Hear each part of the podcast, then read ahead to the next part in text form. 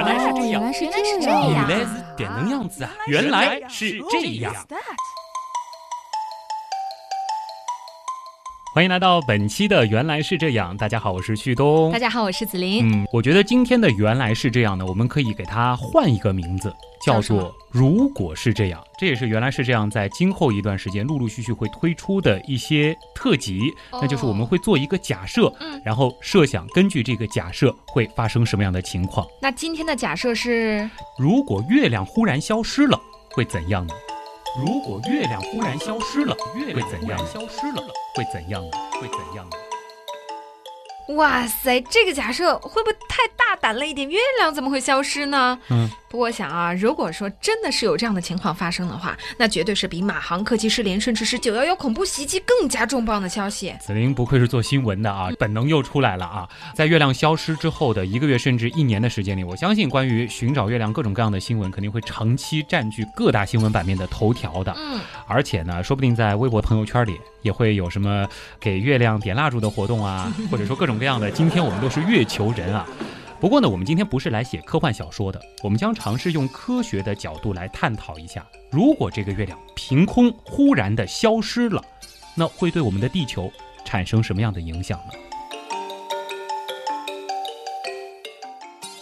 月亮消失，那不就是晚上没有光了呗？嗯，晚上就会很暗，对吧？是呀，其实真的是这样的啊。如果说月亮刚刚消失的那么几天，我们呢不会经历什么特别可怕的事情，除了新闻铺天盖地的寻找月亮之外啊，比较直观的感受呢，那就是在夜晚的郊外或者是野外会非常的黑暗。当然，你说完全没有光。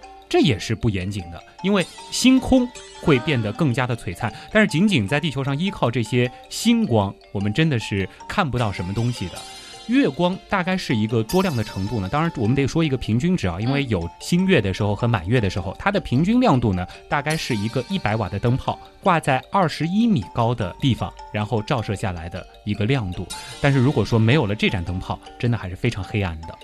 但是啊，如果是照你这么说的话，我觉得晚上暗问题也不大呀，因为像我们城市里面现在都是有灯啊，没有月亮有什么关系？没有亮光有什么关系呢？我们可以自己补啊。啊，这个对我们人类的影响呢，几乎是没有的、啊。对呀但是野外，像是什么猫头鹰啊这样的夜行动物，它们可能真的要抓狂了啊。哦，因为他们所谓的这个夜视能力啊，并不是直接在完全的黑暗当中看见东西，他们和蛇不一样，直接是感应你的这个热量，嗯或者说感应远红外。大部分的夜行生物呢，它们的视觉其实是增强月光的反射效果，也就是说，它们还是借着这个微弱的月光的反射来看清东西的。如果说月亮忽然没有了，那么在夜晚，它们可能就因为没有办法捕猎，因为它真的变成睁眼瞎了，而大批的灭绝。这个呢，将会引发一系列的生态灾难。哦，好可怜的猫头鹰啊！到时候啊，照你刚才那个吐槽方式的话，朋友圈里估计会有“蒙眼挑战救救猫头鹰”这样的。哎，这每个人都会去点其他的名了啊。说起来呢，月亮消失之后啊，上海周边有一座小城市海宁，嗯我不知道你听说过没有？听说皮革城啊，海宁皮革城是吧？它的旅游业可能会受到比较严重的影响。皮革城卖皮革和月光有什么关系呢？你知道海宁还有一个很出名的景点吗？或者说是它的一个旅游的项目？海宁观潮，对，钱塘江大潮在海宁呢是一个非常棒的这个观潮点啊。你的意思是月亮消失了就没有潮起潮落了吗？对也不对。嗯，月亮呢是一个大家伙，这个大家都知道啊，它对地球施加的引力是非常大的。虽然说我们感觉不到，但是如果把地球上所有的海水看作是一个整体的话，那么月亮对海水的引力是非常明显的。受到月亮引力的拉动呢，整个海洋你要把它想象成一个整体，嗯它们呢会微微的鼓起那么一点点。哦，然后呢，随着地球的自转，月球呢就拉着这些海水的鼓起部分啊，绕着地球转起来。那当然说，这里的这个微微鼓起是在整个地球的尺度下看的。嗯，在我们人类的视角看来呢，这个轻微的鼓起就成了非常明显的江河海的潮起潮落了。哇，要为旭东点赞，因为这一段好有画面感啊！我一嗯听我就微微的明白了，就你以前搞不明白这个潮汐的原理没有搞懂过。啊。那，你刚才这个意思是说，月亮没了，潮汐也就停止了，是吗？就没有那个微微的凸起了。这个呢还是要打一个问号的啊，因为呢，其实不仅仅是月亮的引力能够拉动地球上的海水，还有什么引力？还有太阳啊。虽然说太阳离我们很远，但是它的质量很大，它的引力也会对地球上的海洋产生一个拉动的作用。不过呢，它产生的这个引力要比月球的引力微弱不少。那如果说把太阳的这个力我们算作一的话，那么嗯月亮呢是二点二翻一倍呢。啊。所以说呢，月亮消失了。地球上依然会有潮起潮落，不过呢，这个潮水它真的就非常的微小和轻微了，嗯整个海面呢会变得比较的平静啊。所以这就是你说海宁的旅游业会产生影响的原因。对了，当太阳和月亮它们同时在地球的一侧排成哦一条线的时候，你可以想象一，起发力。对，两者同时发力，那么一加二点二，当然不是简单的那么计算的啊。嗯，这个时候它们产生的这个引潮力就非常非常的强了。如果刚好月球还在近地点附近的时候，那么就会形成特别高的潮汐。这就是为什么我们在有的时候气象预报里面会听到遭遇到天文大潮，这就是天文大潮是怎么来的。哦，我还想说呢，我想天文大潮跟你气象台有什么关系？抢人家天文台的饭碗了是吧？啊，原来是有相关联的。嗯我们刚才也说到了啊，如果月亮忽然消失了，海洋呢并不会就此停止潮汐，嗯，毕竟还有太阳引力的作用，只不过这个幅度轻微很多。那么像海宁那种壮观的钱塘江大潮，嗯就再也看不见了啊。说起来啊，这个月亮的消失可能会对现在海边的度假产业也是一场灾难不对呀，你刚才说是这个微微凸起没有了，但是海还是在呀。啊。对这个海边的度假产业有什么关联有的人可能觉得这个潮汐变小了，对吧？海浪变平缓了，是不是更适合玩了？对呀，其实最大的问题是出在哪儿呢？就是如果缺少了这种明显的潮汐现象啊，整个海滩会变得很干。因为你知道这个沙子啊，其实舒服的沙子它还是要有一点就海水的这种，浸润的，对吧？嗯这些藏在沙子里的什么螃蟹啊、贝类啊什么的都会死掉，而且更严重的就是海滩其实随着人类的活动会产生很多的垃圾或者是污水，没有这种潮汐的帮忙，我说的这种大潮的冲刷啊，整个海滩呢会变得有些恶心，垃圾啊、脏东西啊会堆成一堆。哟，那就变成了海边垃圾场了，嗯是吗？不过呢，我们刚刚说的那一系列问题其实都还好，这些影响呢，真的算不上是太可怕的，最多呢可能是人们茶余饭后的一些谈资。不过呢，这个潮汐呢，其实也是对我们整个航运。有很重要的贡献，这个可能会连带着产生一系列的经济问题，因为我们整个的这个呃万吨轮可能进不了某些港口，这个呢是一个后话。什么呀？我觉得这已经很严重了，好吗？为什么呢？紫玲玲再也不能在海边穿着比基尼拍出萌萌的自拍照了，我已经觉得很恐怖了，好吗？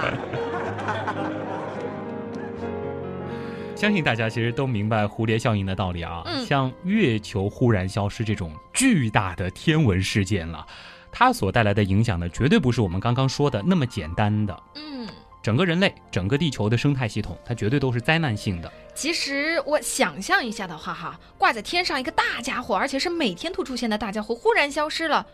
别说是人类了，动物们看到估计也疯了吧？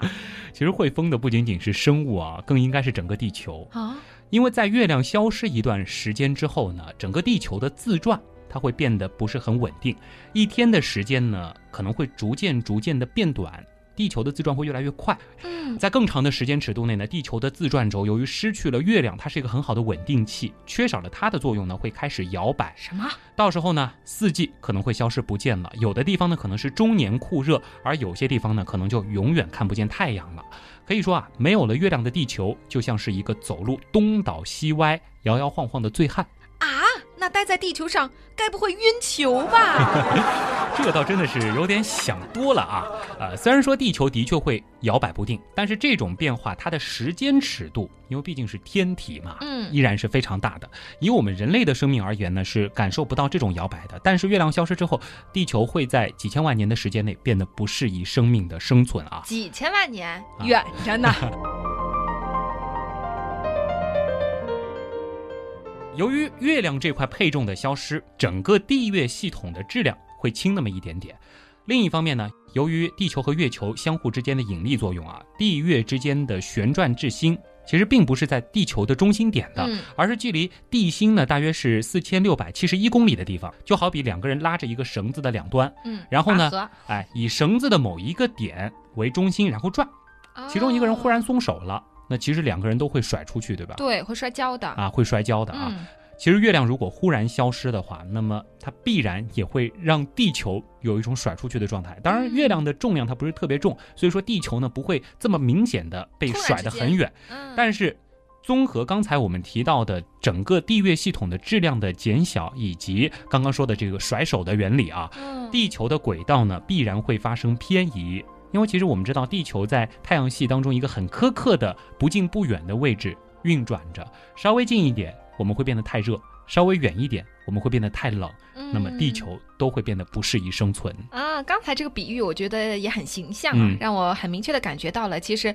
我们地球和月球是好伙伴，我们得手拉着手啊啊，才能好好的生活下去。只要有一个人一松手，好了，另外一个也麻烦了。对，而且月亮消失，它还不是松手那么简单了，整个重量忽然就没了。啊，哎，很难去想象它会究竟发生什么样的情况。但是你说了这么多哈，都是假设，对吧？嗯我们也觉得很恐怖，但是它还是一个假设呀，月球不会真的消失的，是吗？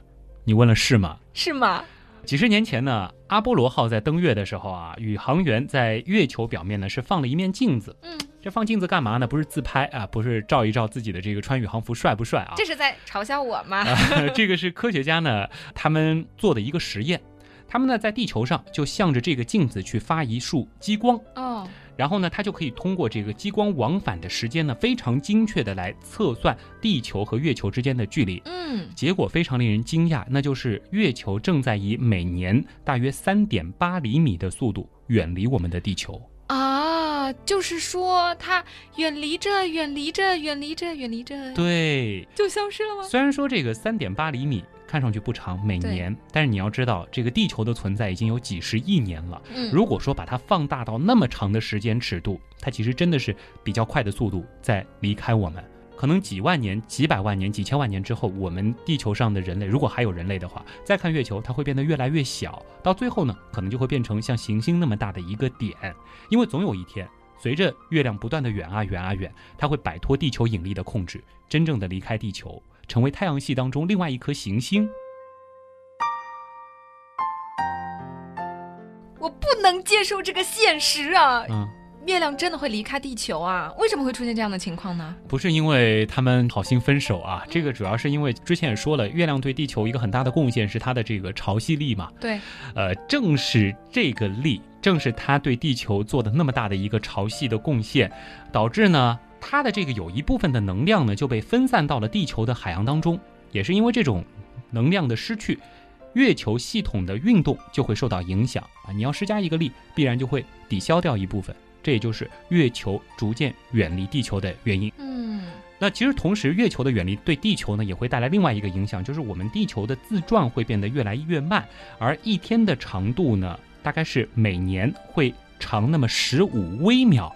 大约是在月球远离地球的那一天，那也是几十亿年以后了啊！地球上每一天的时间可能会变成四十七个小时哇，那很多人现在都说，哎呀，我的一天不够用啊，如果有四十八小时就好了，啊，到时候他们的愿望就可以实现了。绝对可以实现。但是你想想看，如果那样的工作，睡二十四个小时，工作二十四个小时，那会疯了的啊！很多人应该都会觉得啊，原来月亮和地球看起来是一对好伙伴，但是慢慢在远离，其实还是有一种很悲伤的感觉的。嗯好在你说时间还很长，我肯定是不会亲眼看到月亮离开的这一天啦。嗯所以趁着月亮还在，我们要多唱唱《月亮代表我的心》。其实呢，通过这种假设的方式，让大家明白啊，月亮的陪伴不仅仅是让地球的夜晚更美而已，它和太阳一样，同样对地球的万物生息是起到不可忽视的作用。嗯，看来等以后这个科技发达了，我们不仅要爱地球，更要爱月球。如果说我们有机会去月球旅游的话，一定也不要乱扔垃圾啊，这个要保护月球环境保。护月球，人人有责。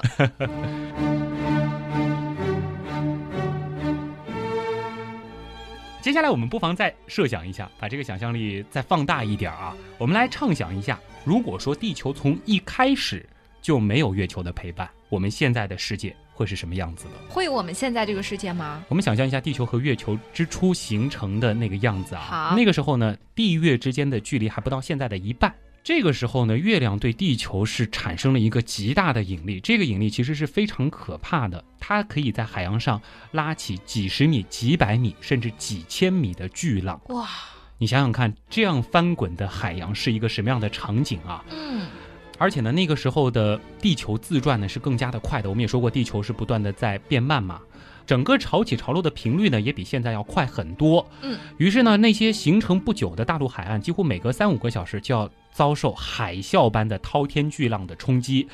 汹涌的海浪呢是会持续的洗刷。逐渐的侵蚀了我们海边的这些岩石，它会溶解大量的矿物盐，以及呢那些陨石和彗星带来的含碳有机物。可以说，早期的海洋呢，在月球巨大的引力作用下，就像一个翻滚的洗衣机，它不断的翻滚着转啊转啊转。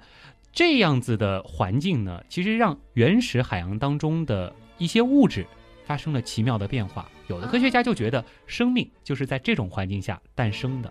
潮汐的循环呢，为大分子链的形成提供了一个必要的能量，而蛋白质或者说基因载体 DNA 或许就是脱胎于那个时期。哦，我一开始听这个的时候，我还心想，嗯，大的滚筒洗衣机啊，这一个好像生命没有办法在里面存活，但是呢，恰恰是这样的一个方式，是让生命有了起源。对，嗯，这是第一步。如果说没有月亮，极有可能生命它都出现不了。嗯，那如果说。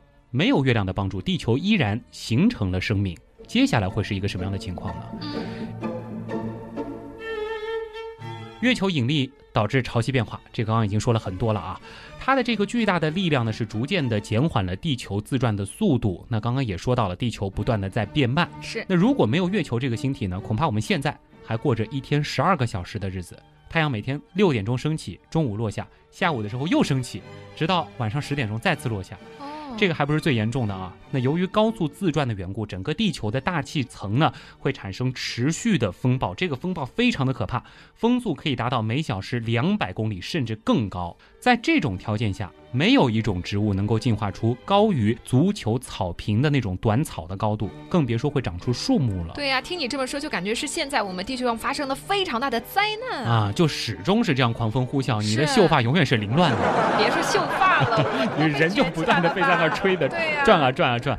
在这种情况下，科学家也是推测啊，可能生物即使会进化出来，它也是像乌龟那种甲壳类的，它可以防风。就很低的这种趴在地上的可以抗风的，只有这样的生物样态，它才能够生存。嗯，那照你这么说的话，那就没我们人什么事儿了呀？的确是这样的啊，我们不妨继续畅想下去。假设在这种极端的环境下，这些乌龟们，或者说这些这个背着壳的生物，它们也发展出了一些形态，它们适应了这样子的极端的条件，它们也发展出了文明，它们。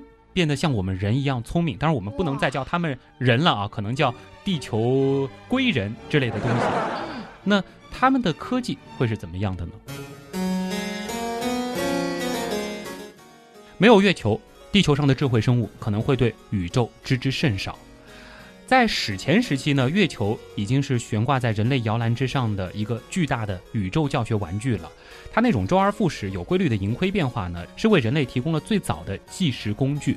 其实，在两千三百多年前啊，古希腊就有人通过研究月食来证明了大地是球形的，并且计算出月球的大小以及地月之间的距离，而且还推断出太阳应该比我们的星球大更多。很厉害啊！对，更别提一个很重要的一点，就是月亮和太阳。在地球上看几乎是一样大的，是，所以呢，在发生日全食的时候，也是人类认识太阳的极好机会。科学家呢，可以在这个时候观测太阳的色球和日冕，并且去拍摄色球日冕的照片和光谱图，从中呢去研究跟太阳有关的物理状态和化学组成。就比如说，在一八六八年一次日全食的观测当中，法国的天文学家让桑他就拍摄到了日珥的光谱，发现了一种新的元素氦。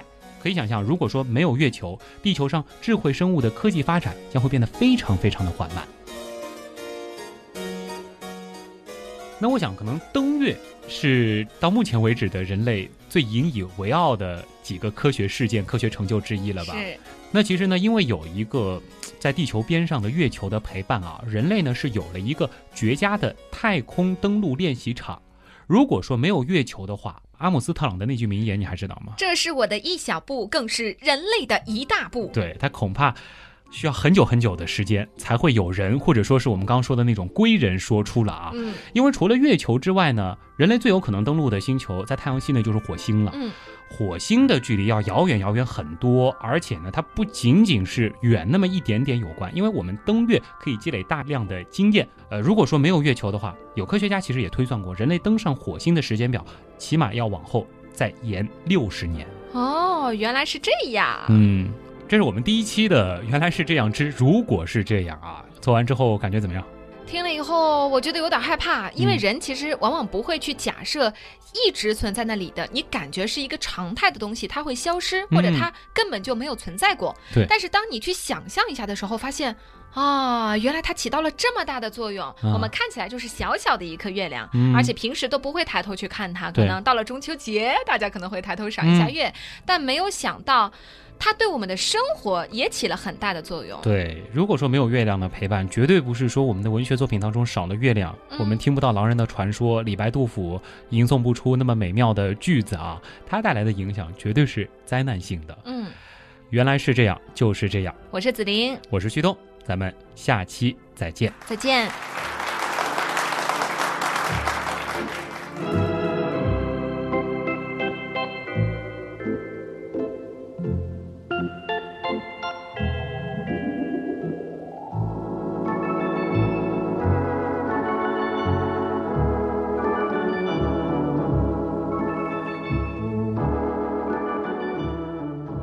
呃，不知道有没有朋友听这首尾巴歌听下去啊？我们又买彩蛋了。嗯，看电影有彩蛋，原来原来是这样，也有彩蛋。，对我们也是希望这个不定期的推出一些这样的小彩蛋啊，这个是作为番外篇的一个弥补吧，嗯也只是想多做一些广告啊。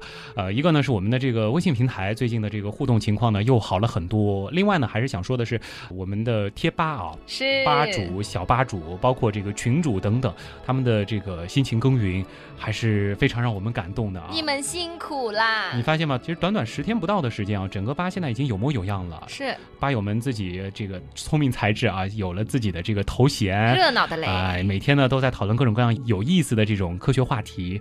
那旭东和子林在这里也是希望大家能够到百度贴吧上面去找一找旭东刀科学吧。这个嗯东是山东上山下东，上面一个山，下面一个东。我们也是希望啊，在有朝一日，我们能够做几期节目，完全是整合了在我们贴吧当中吧友们的你一言我一语的知识的讨论，互有补充，然后创作一些节目，这可能嗯会非常有意思啊。所以大家要赶紧哦，有任何的想法，赶紧到贴吧去告诉我们。这里预告一下下期的节目啊，好因为这期的节目是做了，如果月亮消失了，那大家都应该知道，在下周就是中秋节了。是我们下期呢会就中秋节来说月亮。我们跟